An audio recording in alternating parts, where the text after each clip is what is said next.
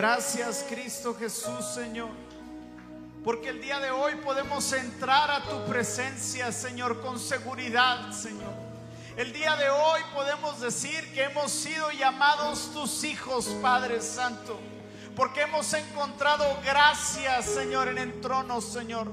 No es un trono de juicio, no es un trono, Señor, de derrota, es un trono donde podemos entrar, Señor, porque tu sangre nos ha comprado con el precio más alto. El día de hoy no estás muerto, has resucitado. El rey ha resucitado. Dios está vivo. Dios está aquí. Él está presente. Gracias Cristo Jesús, porque haces cada una de tus promesas posibles en la cruz del Calvario. Gracias Cristo Jesús. Gracias Señor, porque no nos tomamos un tiempo ahí. Inclinas tu rostro y comienzas a darle gracias al Señor por lo que ha hecho en tu vida. Gracias Cristo Jesús porque tú nos has salvado, porque tú nos has rescatado porque el día de hoy no estás enojado con nosotros, Señor, sino que entregaste la vida de tu único Hijo, Señor, en rescate, en sustitución por mí y por ti, Señor. Gracias, Señor, porque ¿dónde estaríamos hoy si no te hubieras presentado? ¿Dónde estarían nuestros hijos? ¿Dónde estaríamos, Señor, si tu gracia y amor y misericordia que perdona multitud de errores, Señor, no nos hubiera alcanzado, Señor. Estamos agradecidos contigo, Señor. Estamos postrados delante de ti, Señor, porque no lo merecíamos, porque éramos enemigos tuyos, Señor. Pero el día de hoy nos has visto con agrado.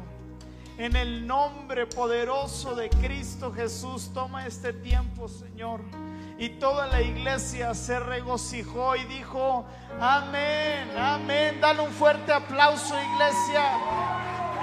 Amén, amén, amén, amén, amén, amén. Sean todos bienvenidos a este Viernes Santo, un viernes que marca la historia, un, un viernes que apunta a un Salvador, a un Dios que se hizo carne y vino a vivir entre tú y yo. No lo merecíamos, pero la gracia, pero el amor de Dios, pero el corazón que tenía para que tú y yo podamos estar aquí, no le bastó y dio a su Hijo unigénito. Y fuimos comprados su iglesia con su sangre preciosa. Cuando yo estaba viendo el video, de cómo el creador de los cielos y la tierra, el creador que con sus manos y con su palabra formó todo lo que vemos y el día de hoy hace dos mil y pico de años, sus manos, las manos con las que te formó, fueron crucificadas, fueron clavadas, con clavos de más de seis pulgadas de longitud. Y el día de hoy celebramos que Dios, nuestro Creador, entregó la vida de su Hijo para que tú y yo podamos el día de hoy estar celebrando, para que tú y yo podamos entrar a la presencia de Dios. Vamos a darle un fuerte aplauso al Señor. Amén. Amén. Amén. Amén. Amén. Pueden tomar sus lugares, pueden tomar sus lugares. El día de hoy voy a hablar de el poder de la comunión. El poder de la comunión y vamos a basar esta enseñanza en Lucas capítulo 22, 15 al 19 y lo que vamos a hacer, les voy a explicar lo que vamos a hacer ahorita. Voy a explicar la comunión, voy a explicar la Santa Cena, el por qué lo hacemos, pero más el poder que tiene cuando tú y yo lo hacemos. ¿Y cuál es no solamente el significado, sino lo que el día de hoy podemos nosotros obtener cuando tú y yo hacemos este acto de obediencia al Señor? Me voy a tardar aproximadamente de 15 a 20 minutos y después de este mensaje vamos a ministrarlo con la alabanza, con con una adoración vamos a declarar mientras conmemoramos y tomamos la comunión como iglesia. Y estoy seguro que los ojos de tu entendimiento se van a despertar, pero también estoy convencido que cuando lo hacemos con el conocimiento correcto, cuando entendemos lo que Cristo y Dios intentó que hiciéramos, allí hay poder. Allí hay sanidad, allí hay victoria. En la sangre de Cristo está nuestra libertad. Así que Lucas capítulo 22, versículo 15 dice, Jesús dijo, he tenido muchos deseos de comer esta Pascua con ustedes antes de que comiencen mis sufrimientos, pues ahora les digo que no volveré a comerla hasta que su significado se cumpla en el reino de Dios. Luego tomó en sus manos una copa de vino y le dio gracias a Dios por ella. Y dijo, entonces dijo, tomen esto y repártanlo entre ustedes, pues no volveré a beber vino hasta que venga en el reino de Dios. Tomó un poco de pan y dio gracias a Dios por él. Luego lo partió en trozos. Lo partió en trozos es importante porque su cuerpo fue partido en trozos. Su cuerpo fue molido, pero fue molido por un propósito y tiene un poder, el cuerpo molido de Cristo. Lo dio a sus discípulos y dije y dijo, "Este es mi cuerpo, el cual es entregado a ustedes. Hagan esto en memoria de mí." Ahora, ¿Qué pensamos cuando leemos este pasaje? Cuando celebramos la Santa Cena en la iglesia, ¿por qué lo hacemos? Una respuesta que es válida responder, si el día de hoy la quiere responder, es porque nuestro Señor nos lo pidió que le hiciéramos. Lo hacemos en un acto de obediencia. Y la mayoría de las veces tomamos, gracias, la Santa Cena, la tomamos sin considerar lo esencial y el verdadero propósito de la comunión. Si somos honestos, la Santa Cena no fue diseñada para que una vez al mes entre la iglesia lo hicieran como un ritual para solamente recordar el hecho de lo que Jesús hizo hace más de dos mil años, sino el día de hoy quiero proponer que la Santa Cena es una declaración y una promesa de lo que Jesús no solamente hizo hace dos mil años, sino de lo que Jesús quiere hacer el día de hoy. ¿Cuántos dicen amén a eso? Ciertamente recordamos lo que Jesús hizo y eso es bueno recordar, pero la Santa Cena proclama el hecho de lo que Jesús sigue haciendo porque Jesús no está muerto, Jesús está vivo.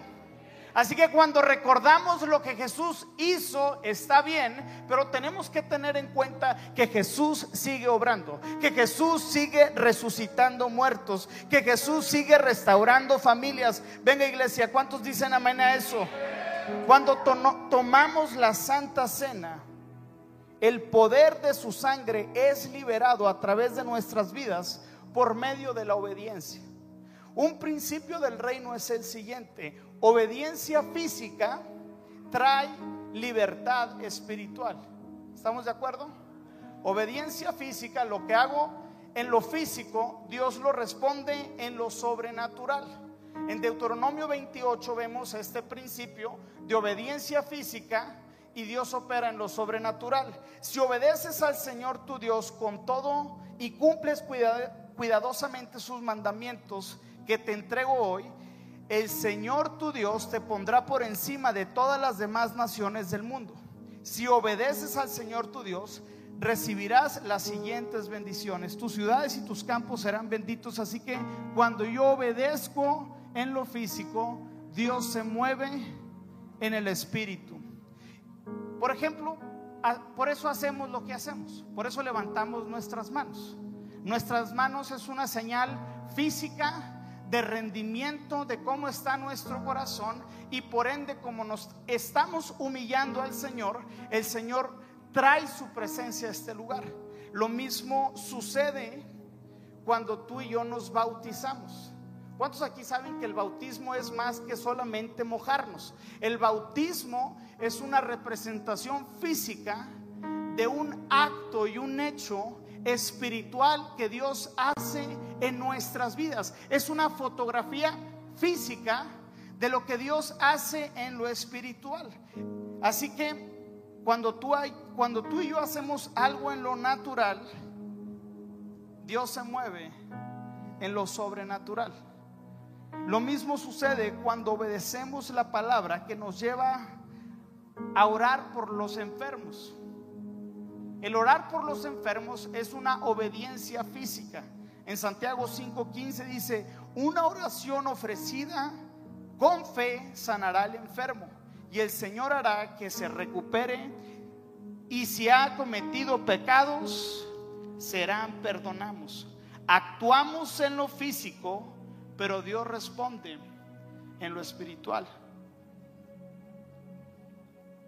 Así que el día de hoy, aterrizando este principio que te eh, acabo de ilustrar, quiero decirte dos cosas acerca de la Santa Cena, en la cual la primera es, el, el primer punto que quiero el día de hoy enseñar es que el cuerpo de Cristo nos sana. ¿Cuántos dicen amén? El cuerpo de Cristo nos sana. Y nos vamos a ir a Isaías 53, capítulo 5, y dice, pero Él fue traspasado por nuestras rebeliones y aplastado por nuestros pecados. Fue golpeado para que nosotros estuviéramos en paz. Y vea lo que dice al último, fue azotado para qué?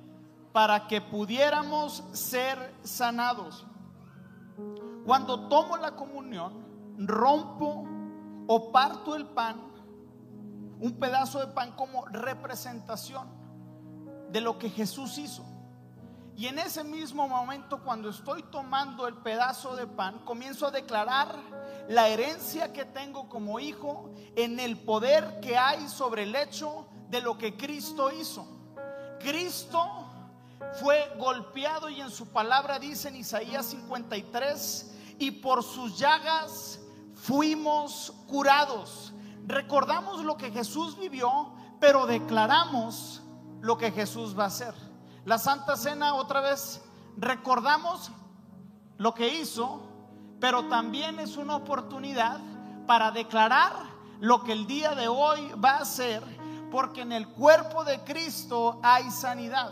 Así que cuando tomamos la Santa Cena es un tiempo para decir, por las llagas de Cristo, Marcela es sanada.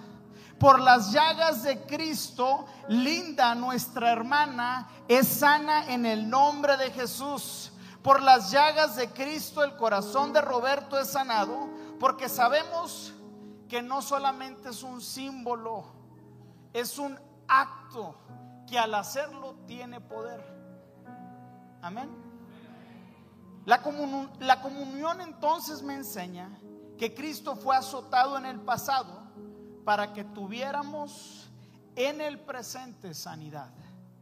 Decir que solo e, el pan es simbolismo se queda corto de lo que Dios intentó que entendiéramos. Jesús dijo, cada vez que lo hagamos, anunciamos la muerte de Cristo el hecho central del Evangelio. No solamente que murió, sino el todo el poder del Evangelio que hay cuando un creyente o una persona le dice sí a esas noticias. Nuestro Dios es un Dios poderoso que a través de su muerte, de su castigo y de ese sufrimiento, tú y yo recuperamos la posición, recuperamos la identidad de hijos y recuperamos el diseño original. Tú y yo no fuimos diseñados para vivir en enfermedad, fuimos diseñados para vivir en sanidad. Jesús dijo, cada vez que lo hagamos, lo vamos a hacer hasta que yo vuelva. Así que también proclamamos que nuestro Señor va a volver. que tú y yo no somos parte de este mundo, que tenemos una herencia, que tenemos un lugar, que tenemos un destino, que vamos hacia un camino, que Dios tiene planes para nosotros, que no se queda solamente en este mundo. Cuando recordamos entonces y tomamos la comunión, le decimos al Señor que tu reino venga a mi vida y lo, y lo esparza en todos los sentidos.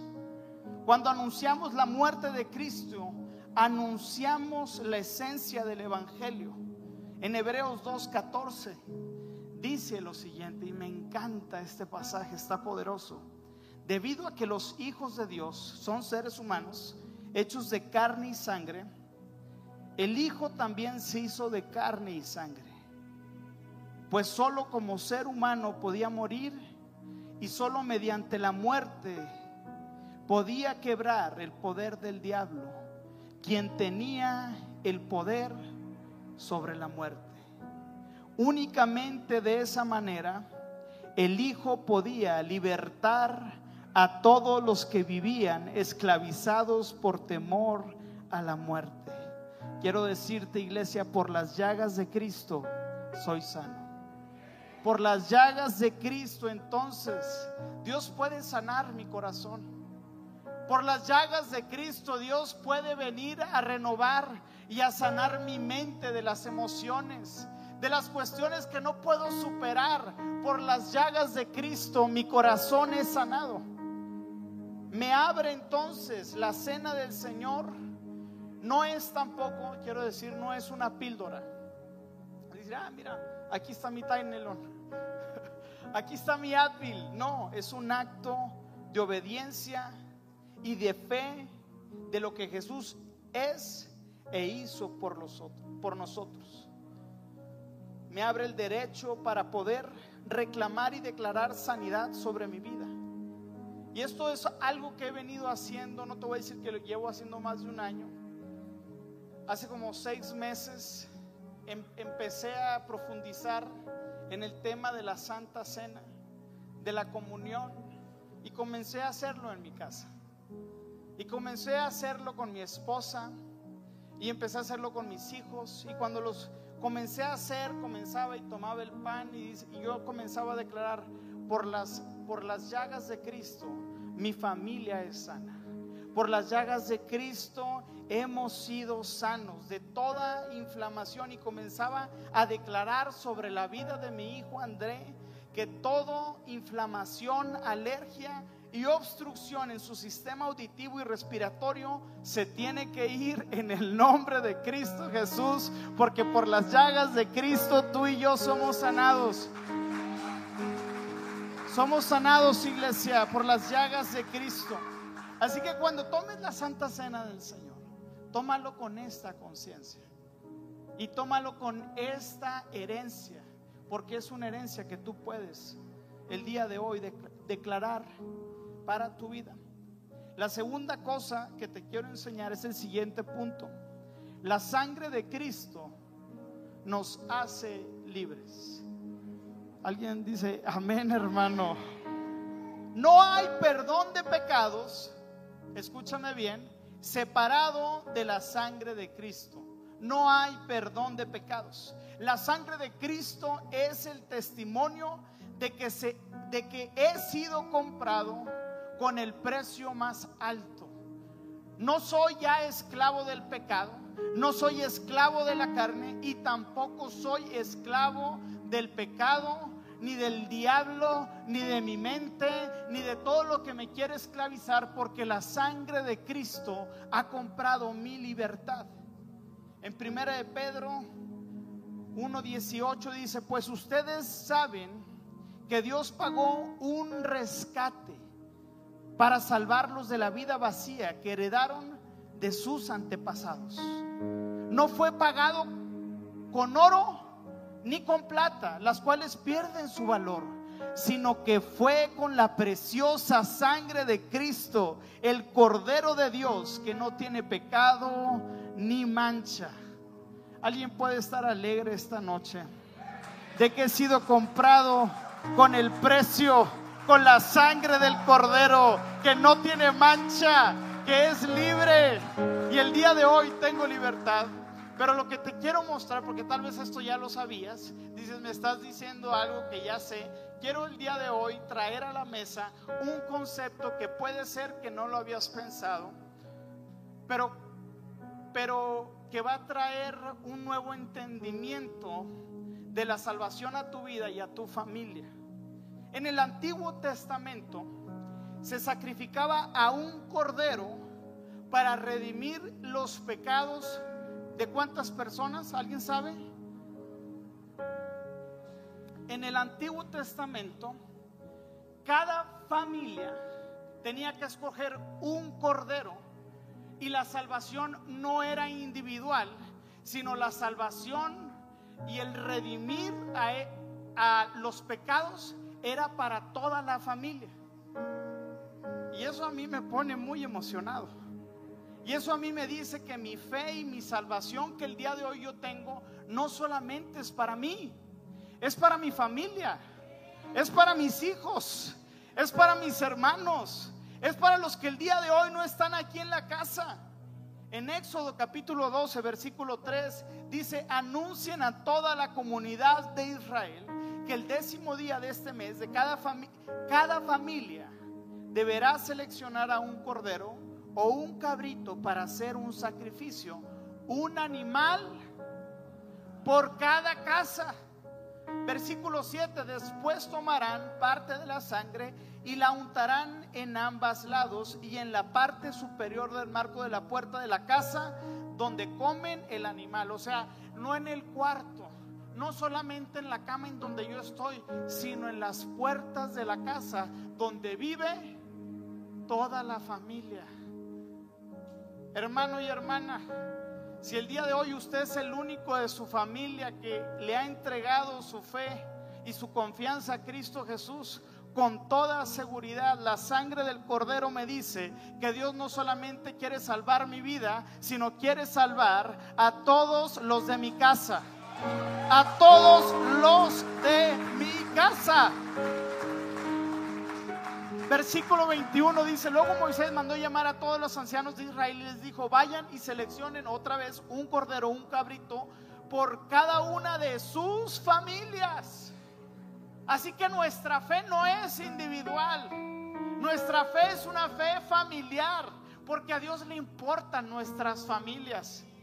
Nuestra fe tiene que venir a impactar a nuestras familias. Así que cuando yo tomo la Santa Cena del Señor, es un momento para orar, para declarar, para profetizar, para decir que nuestros hijos servirán al Señor es un momento para decirle al Señor, aunque no has alcanzado a mis hijos que el día de hoy están lejos, yo tengo la convicción que los vas a alcanzar. Yo tengo la certeza que la sangre de Cristo va a venir a cubrir toda la familia, todo el árbol genealógico. ¿Cuántos dicen amén?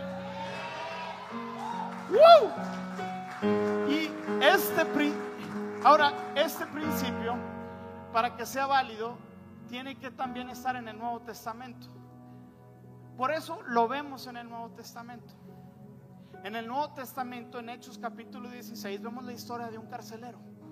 Y este carcelero dice que estaba medianoche y unos loquillos comenzaron a adorar al Señor y comenzaron a cantar cánticos de alabanza. Todas las puertas y los cerrojos y los candados se quiebran y se abren y él se quiere quitar la vida porque dijo, ya aquí, ya valí, se me van a ir todos los carceleros. Pablo le dice, hey, no te hagas nada, todos estamos en nuestra celda. Y él a ver, al ver la impresión, al ver la autoridad, al ver que me imagino que había ángeles ahí, dijo, pues yo he sido un pecador y me voy a quitar la vida. Pablo le dice, hey, espérate. Y en el versículo 26 dice, el, el carcelero pidió una luz y corrió al calabozo y cayó temblando ante Pablo y Silas. Después lo sacó y les preguntó, señores, ¿qué debo hacer para ser salvo? Y ellos le contestaron, cree en el Señor Jesús y, y serás salvo junto con todos los de tu casa junto con todos los de tu casa. Aunque vivimos una fe individual, aunque estamos en la era de lo individual, aunque estamos en la era de yo, mí, solo para mí, quiero decirte que cuando Dios te llama, no te llama solo a ti, sino a tu familia, a tus hermanos, a tus hijos y a los hijos de tus hijos. Por eso cuando Dios se relaciona con el pueblo, en Deuteronomio 4:9 ve, ve el lenguaje de Dios. Dice, al contrario, enséñale esto a tus hijos y a los hijos de tus hijos. Porque Dios piensa en generaciones. Dios piensa en generaciones. La comunión abre, escucha bien lo que voy a decir, la comunión abre el círculo de salvación para los de mi casa. Tal vez entra por medio de una persona, pero esa persona abre el círculo para que el mensaje de gracia, para que el mensaje que salva cambie las vidas de toda persona. Cuando escuchamos, y esto nos da aliento y vida a cada uno de nosotros, porque escuchamos de cada historia, en cada familia, de cada persona, de líderes, de personas que han depositado su fe en Cristo y vemos la vida de sus familiares o de nuestros familiares y, llegamos a pensar es que va a ser imposible de que le entreguen su vida a Cristo. Pero quiero decirte que la sangre de Cristo es suficiente para redimir cualquier calamidad. La sangre de Cristo es suficiente. Así que cuando yo tomo la Santa Cena del Señor, que es una práctica que lo comencé a hacer en mi casa, ahí con mi esposa, lo que empiezo a hacer es comenzar a declarar sobre la vida de mis hijos, comenzar a profetizar sobre sus vidas lo que, lo que dice en Jeremías 24:7. Jeremías 24:7, apúntalo. Es un pasaje de salvación que tú tienes que orarlo y declararlo para tu vida y para los que no conocen del Señor. Dice, ve, ve, ve, ve lo que dice. Les daré un corazón que me reconozca como el Señor. Ellos serán mi pueblo y yo seré su Dios porque se volverán a mí de todo corazón. Así que cuando tomamos el vino que representa la sangre, comienzo a profetizar sobre la vida de mis hijos y comienzo a decir cosas como estas. Ellos te conocerán a temprana edad. Escucharán tu voz y serán sensibles a ella. Ellos te servirán en tu casa a temprana edad. Ellos son hijos con un corazón tierno y compasivo.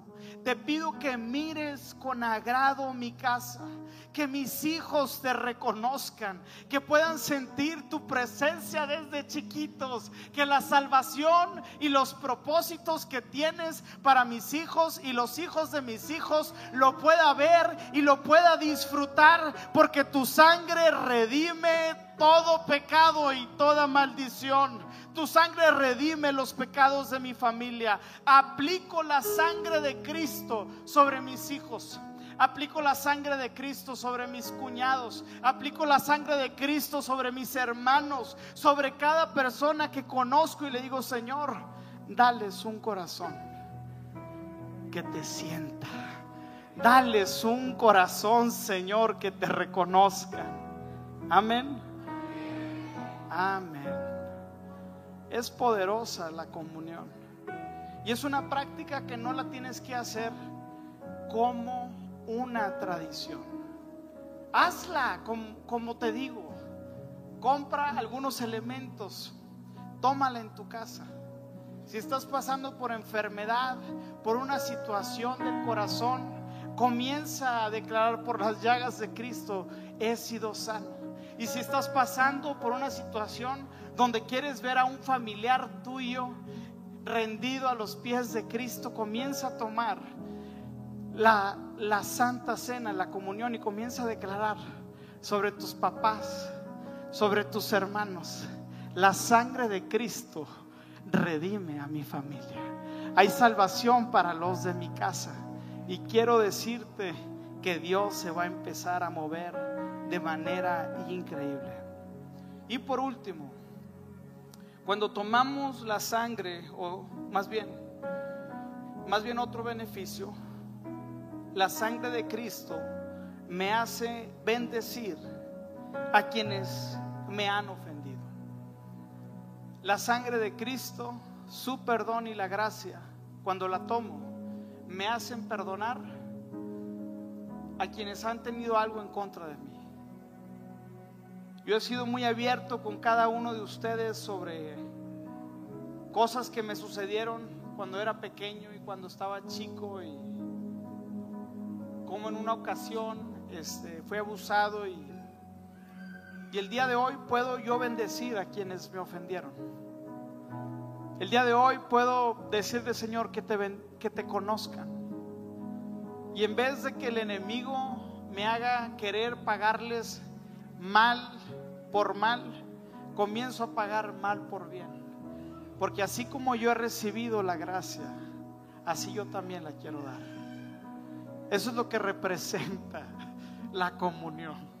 Así que cada vez que la tomamos, tomémosla con esta conciencia. Número uno, la tomo porque el cuerpo de Cristo no sana de toda enfermedad.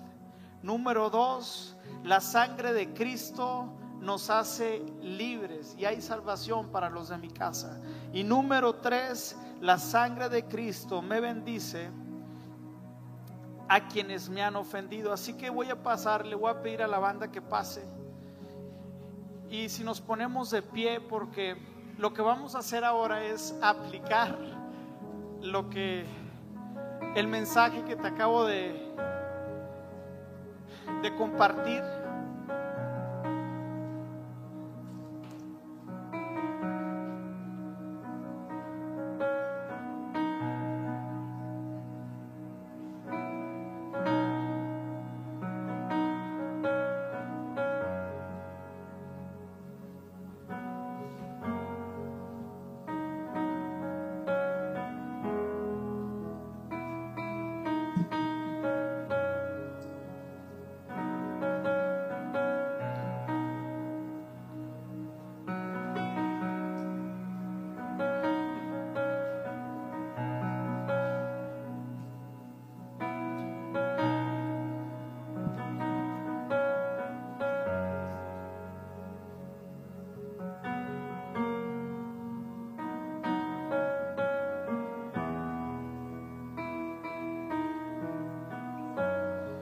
Así que iglesia, vamos a ministrar lo que el día de hoy aprendimos.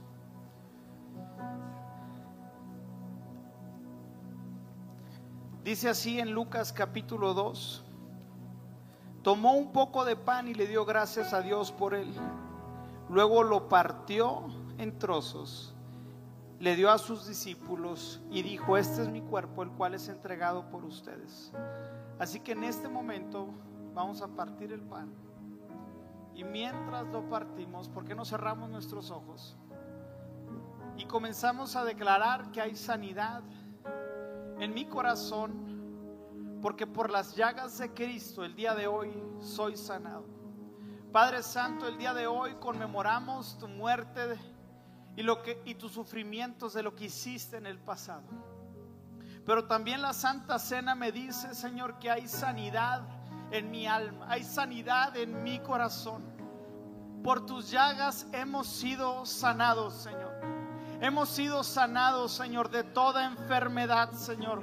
El día de hoy hablamos sanidad a nuestra vida. Y si tienes y si estás pasando por un problema el día de hoy, declara sanidad y dice, por las llagas de Cristo, soy sano en el nombre de Jesús.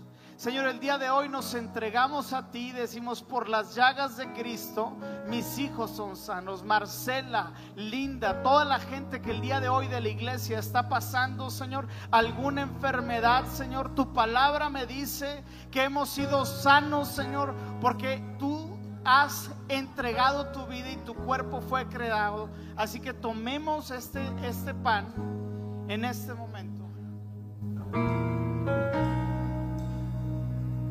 Gracias, Señor.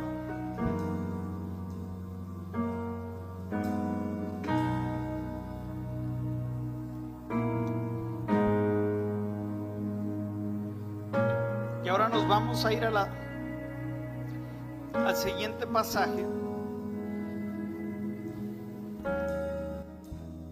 Luego tomó en sus manos una copa de vino y le dio gracias a Dios por ella. Entonces dijo, tomen esto y repártalo entre ustedes, pues no volveré a beber vino hasta que venga el reino de Dios. Y aquí nosotros creemos que la sangre de Cristo nos hace libre del pecado de mi carne y del diablo. Y que solamente se necesitaba un cordero para redimir los pecados de cada familia. Así que antes de tomar en este momento el vino, vamos a orar por aquellos que no conocen del Señor. Señor, el día de hoy, Padre Santo, creemos que tu sangre viene a redimir a mi familia. Viene a redimir a mis hermanos, Señor. Viene a redimir a mis hijos, Señor. El día de hoy creemos que hay salvación en mi casa. ¿Por qué iglesia no comienzas a declarar bendiciones sobre tus hijos? ¿Por qué no comienzas a declarar las verdades que hay en su palabra? Y comienzas a decirle cosas como, yo y mi casa serviremos al Señor. Yo y mi casa, Señor, te pondremos en primer lugar. El día de hoy declaro, Señor, que mis hijos te conocerán a una temprana edad, Señor que seremos una iglesia donde haya salvación, porque la sangre de Cristo nos ha redimido, Señor. Redime a mis hijos y a los hijos de mis hijos, Señor. Los bendigo y aplico tu sangre preciosa, Señor, en el nombre poderoso de Jesús. Tomemos del vino.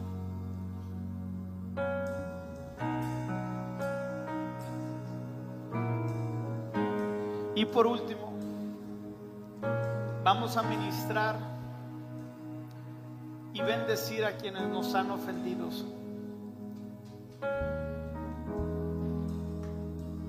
Señor Padre Santo, el día de hoy nos tomamos un tiempo para bendecir a quienes nos han maldecido. El día de hoy sacamos de la prisión a toda persona, Señor que la he encarcelado en mi corazón. El día de hoy, Señor, así como tú me has perdonado, yo quiero perdonar. Así como tú me has lavado, Señor, yo quiero liberar, Señor. Liberamos de nuestro corazón cualquier persona, Señor. Yo te pido que los bendigas, Señor. Bendice a, a la persona, Señor, que en su tiempo me abusó, Señor. Yo lo bendigo, Padre Santo. Quiero que tu gracia lo toque. Quiero que tu gracia lo alcance a Él y a toda su familia, Señor. Señor, que te conozca y que su familia te conozca y se rinda a ti, Señor. De la misma forma, Señor, bendícelo grandemente, Señor. Dame un corazón que bendice. Dame un corazón que no paga mal por mal, Señor, sino paga mal por bien, Señor. Ayúdame a actuar como tú actúas, Cristo Jesús. Quiero parecerme a ti en todo, Señor. El día de hoy te damos las gracias, Señor, porque en tu cuerpo hay sanidad, Señor, y en tu sangre hay libertad, Señor.